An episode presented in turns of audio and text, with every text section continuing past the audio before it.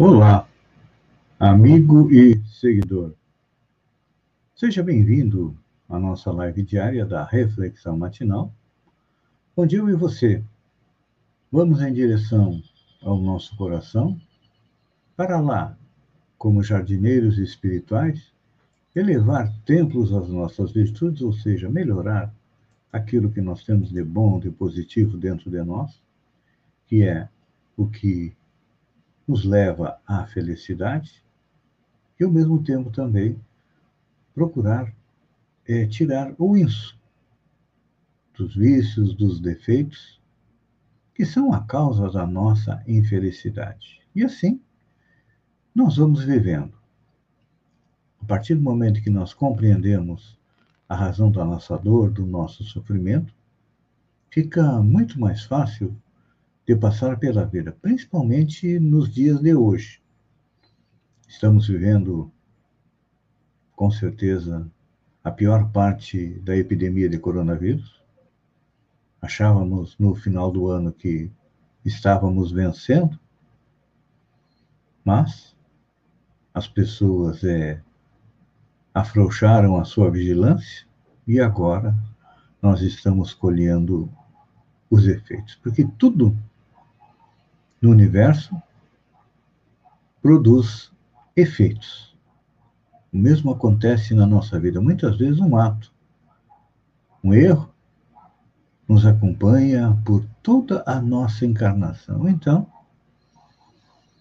neste momento, como eu, você, e a grande maioria das pessoas está preocupada com a sua saúde. É claro que tem aqueles que não estão nem aí não importa o que aconteça, querem simplesmente é viver a vida, beber até o último gole. Mas nós já temos um pouco mais de conhecimento, nós já sabemos que a nossa saúde ela depende do equilíbrio entre nosso organismo, as nossas emoções e também o nosso psiquismo. É. Quando nós estamos bem, quando nós estamos com uma sensação de bem-estar, é que tudo isso está em equilíbrio dentro de nós. E agora, quando chega o coronavírus, a gente para e pensa, mas por que, que nós estamos sofrendo? Será que Deus é injusto? Será que Deus é cruel? Será que Deus não é um pai, é um padrasto? Pois é. Deus tem todos os atributos positivos. É bom, é amoroso. E Jesus veio nos dizer que ele é como um pai. Um pai ama seus filhos, mas eventualmente o pai tem que ser mais severo, tem que usar a disciplina. E nos dias de hoje, a nossa disciplina chama-se coronavírus. Para quê? Para que possamos compreender que a vida não acaba no túmulo, não.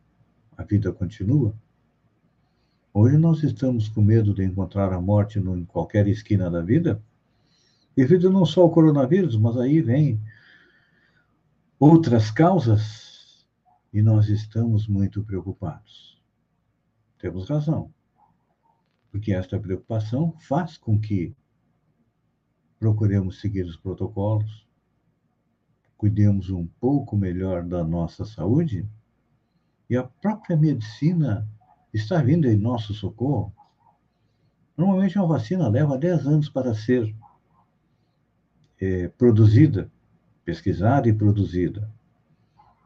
Em menos de um ano, temos aí várias vacinas que estão nos ajudando mas o grande problema chama-se produção, distribuição e aplicação. Enquanto as vacinas não chegam em número suficiente para todos, é claro que nós temos que cuidar é, da nossa saúde. E como nós já compreendemos que o corpo reflete aquilo que está na nossa mente, o coronavírus tem a função de nos conscientizar para voltar a ter aqueles cuidados básicos com a nossa saúde. Antigamente era praxe, na maioria das casas, lavar as mãos antes de almoçar. Hoje a gente sabe que às vezes as pessoas chegam, não tem mais essa preocupação. Então, precisamos é, lembrar desses cuidados básicos da saúde do corpo e também lembrar é, da nossa saúde mental. Como é que nós analisamos a nossa saúde mental? Como é que estão os nossos pensamentos? É claro que precisamos da autoanálise, ou seja, ver o que, que nós estamos pensando. E eu pergunto, meu amigo, seguidor e radionauta, que tipo de pensamentos você está tendo nesses dias atuais? Eu sei que a grande maioria de nós está com pensamentos negativos porque nós percebemos que a situação social se deteriorou, a situação econômica se deteriorou, a nossa própria situação também é, está preocupante. Mas aí eu pergunto: como está a sua confiança em Deus? Porque Deus, sendo amor, está acima de todas as coisas e está olhando e velando por nós. É claro que a gente sabe que hoje estamos colhendo o fruto dos nossos erros nesta encarnação e também nas encarnações anteriores. Então, vamos procurar colocar em prática os ensinamentos de Jesus, que veio compactar os dez mandamentos de Moisés em dois. Ama a Deus e ama teu próximo. Temos que substituir o temor de Deus pelo amor ao nosso Criador, à inteligência suprema, à causa primária, o grande arquiteto do universo. E temos que também olhar para os lados e compreender que temos inúmeros irmãos passando por dificuldades e nós podemos auxiliar. Lá no início do coronavírus, para tentar ajudar as pessoas a terem um astral melhor, eu decidi todas as manhãs trazer a reflexão matinal. Está funcionando, não sei, mas eu conseguir ajudar uma pessoa a ter um dia de hoje melhor do que foi ontem, com certeza ela estará com a saúde mental melhor e isso acaba se refletindo no seu corpo. Pense nisso. Mantenha um pensamento positivo, tenha fé em Deus e tenha fé que você vai passar pelo coronavírus, com certeza isso vai ajudá-lo a ficar um pouco mais imune a, ao coronavírus. Pense nisso. E enquanto eu agradeço a você por ter estado comigo durante esses minutos, fiquem com Deus e até amanhã, no amanhecer, com mais uma reflexão matinal. Um beijo no coração e até lá, então.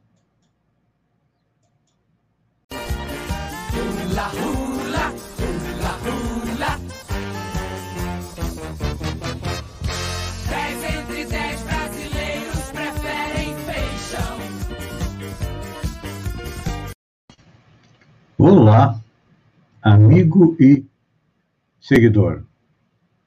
Seja bem-vindo à nossa live do Bom Dia com Feijão, onde eu e você navegamos pelo mundo da informação com as notícias do sul catarinense, de Santa Catarina, do Brasil e também é, do mundo.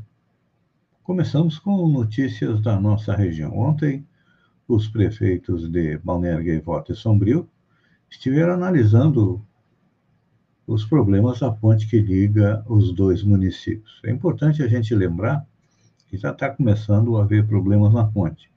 E no ano de 2018, segundo informações da ANR, foram gastos 30 toneladas de asfalto para reformar a ponte.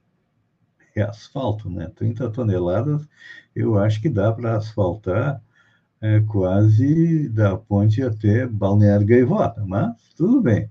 Só que três anos depois, a ponte continua tendo é, os mesmos problemas. Essas são as obras feitas com dinheiro do Estado, que sempre aparece que é usado mais do que realmente é usado. E quando eu falo dinheiro do Estado, não é só do Estado de Santa Catarina. É, são dinheiros também, verbas que vêm é, do governo federal. Indo para o nosso Estado, a situação do coronavírus é cada vez mais grave. Seis pacientes com Covid morreram em 24 horas no hospital à espera de leitos especializados. É. Com a falta de leite, seis pacientes morreram em 24 horas nesta quarta-feira, enquanto aguardavam transferência. No total, pelo menos 44 pessoas não resistiram à doença durante a espera de um leite especializado, seja em UTI ou seja em enfermaria desde fevereiro. Muitos já estão sendo transferidos para a Vitória no Espírito Santo. E eu penso que ainda nesse final de semana teremos lockdown, fechamento do comércio não essencial. Eu penso que a mesma medida ainda deve se manter nos outros dois finais de semana do mês de março, para que a gente possa ter uma melhora lá no mês de abril, porque o ciclo de uma pessoa ser infectada, começarem os sintomas, ir em busca de fazer o teste, ver o resultado do teste, a pessoa começar a tomar os medicamentos. Muitas vezes a situação piora, é quase um mês. E aí acontece o quê? Acontece o que, nós, o que está hoje na capa do Jornal da Praia, é que nesse mês de março, em três dias, já morreram 12 pessoas de coronavírus na região. A tendência é que o mês de março, na minha visão, é suplante o mês, eu acho que foi de dezembro, que foi o mês que teve é, mais mortes, em torno de 70. Nós vamos para a notícia boa. Santa Catarina tem 4 mil vagas de emprego e concurso público com inscrições abertas. É, neste mês de março, pelo menos 17 concursos públicos e processos seletivos estão com as inscrições abertas em Santa Catarina. O CINE, Sistema Nacional do Emprego, tem 4.084 vagas. Aqui na região, nós temos 38 vagas em Araranguá, 81 em Criciúma, 47 em Sara, 46 em Morro da Fumaça e uma em Turvo. Hoje em dia, algumas notícias boas. A respeito da PEC emergencial, o Senado aprovou em primeiro turno a proposta de emenda à Constituição conhecida como PEC emergencial. A proposta prevê uma série de medidas que podem ser adotadas em caso de descumprimento do teto de gastos, regra que limita o aumento dos gastos da União à inflação do ano anterior. O texto também viabiliza a retomada do auxílio emergencial. Para concluir a votação, os senadores ainda precisam aprovar a PEC em segundo turno, que está marcado para hoje. Se aprovado em dois turnos, o texto segue para a Câmara dos Deputados, que deve ser aprovado rapidamente, para que, a partir do mês que vem, o auxílio emergencial volte a ser pago, pelo que se sabe, são quatro parcelas de 250 reais, aí já ajuda as pessoas a passar pela pandemia do coronavírus. Brasil registra 1.840 mortes em 24 horas e volta a bater o recorde da pandemia. É, o país contabilizou 10.722.221 casos e 259.402 óbitos por coronavírus desde o início da pandemia, de acordo com dados do consórcio de veículos da imprensa. Casos e mortes apresentam é, tendência de alta. Com isso, a média móvel de mortes no Brasil nos últimos sete dias chegou a 1.332, a variação foi de 29% em comparação com a média de 14 dias atrás, indicando uma tendência de alta de óbitos pela doença. Para vocês terem uma ideia, já são 42 dias seguidos com a média móvel de mortes acima da marca de mil, sete dias a partir acima de 1.100, e pelo quarto dia a marca aparece acima do 1.200. Foram cinco recordes seguidos de sábado até aqui. É, está na hora das autoridades federais fazerem alguma coisa, porque a gente só nota o ministro da Saúde, o presidente Jair Bolsonaro, dizendo, é, é só uma gripezinha, vai passar, vai passar. Só que a gente não sabe quando e também não sabe como vai terminar. E um reflexo da crise, da pandemia do coronavírus, é que o Brasil sai da lista das 10 maiores economias no mundo e cai para a 12 posição, aponta o ranking. Com um tombo histórico de 4,1% no PIB, que é o Produto Interno Bruto, em 2020, o Brasil saiu do ranking das 10 maiores economias do mundo e caiu para a 12 colocação. De acordo com a agência de classificação de risco, Altin Rating, em 2019, o Brasil tinha ficado na nona posição. De acordo com o ranking, em 2020, o Brasil foi superado pelo Canadá, pela Coreia e também pela Rússia. Nosso tombo até que foi pequeno em relação a alguns, 4,1%. Os maiores tombos foram no Peru, 11,1%, Espanha, 11%, Reino Unido, menos 9,9%, e apenas três países tiveram é, crescimento em comparação com 2019 no ano de 2020. Taiwan teve um aumento de 3,1% no PIB, a China 2% e a Turquia 1,6%. Você sabia que a irrigação utiliza 49% da água produzida no Brasil? Pois é. A produção de alimentos utiliza praticamente metade da água disponível nos reservatórios do Brasil vai para a irrigação. Claro que ela que permite o plantio durante o ano todo com a escassez hídrica, no caso do melão, do semiárido do Nordeste, e da cana-de-açúcar no Centro-Oeste, onde a seca acontece sazonalmente. Pois é. O Brasil é um dos dez países com maior área plantada por irrigação, e a prática utiliza 8, é utilizada em 8,2 milhões de hectares. Isso equivale a 8 milhões de campos de futebol. Essa área é preenchida pelo cultivo do arroz, do café e da cana, que são os três mais comuns que utilizam o sistema. Então, no cômputo geral, a irrigação é o destino de 49,8% das águas brasileiras disponíveis para uso em reservatórios segundo o Atlas da Irrigação, lançado dia 25. Ele foi desenvolvido pela ANA, Agência Nacional das Águas. Então, de acordo com a entidade, já falávamos aí que a irrigação representa 49,8%. Na sequência vem o abastecimento humano, ou seja, a água que nós consumimos, 24,3%. A indústria gasta 9,7%. Os animais, 8,4% as termoelétricas 4,5%, o abastecimento rural 1,6% e a mineração 1,7%. Vamos falar de educação, de coisa boa. Seis universidades brasileiras somam 33 cursos entre os 100 melhores do mundo, aponta ranking global. Seis universidades brasileiras somam 44 cursos entre os 100 melhores do mundo, de acordo com o QS, World University Ranking by Subject, um ranking feito pela consultoria QS com a Kerry Simon, divulgado nesta quarta-feira, dia 3. A Universidade de São Paulo, USP, lidera a lista. Ao todo, são 32 entre os 100 melhores do mundo. Em seguida, vem a Universidade Federal Estadual de Campinas, a Unicamp, com 4. A Universidade Federal do Rio de Janeiro, UFRJ, com 3. Completam a lista a Universidade Estadual Paulista, Unesp, a Universidade Federal de Viçosa e a PUC do Rio de Janeiro, com um curso cada uma.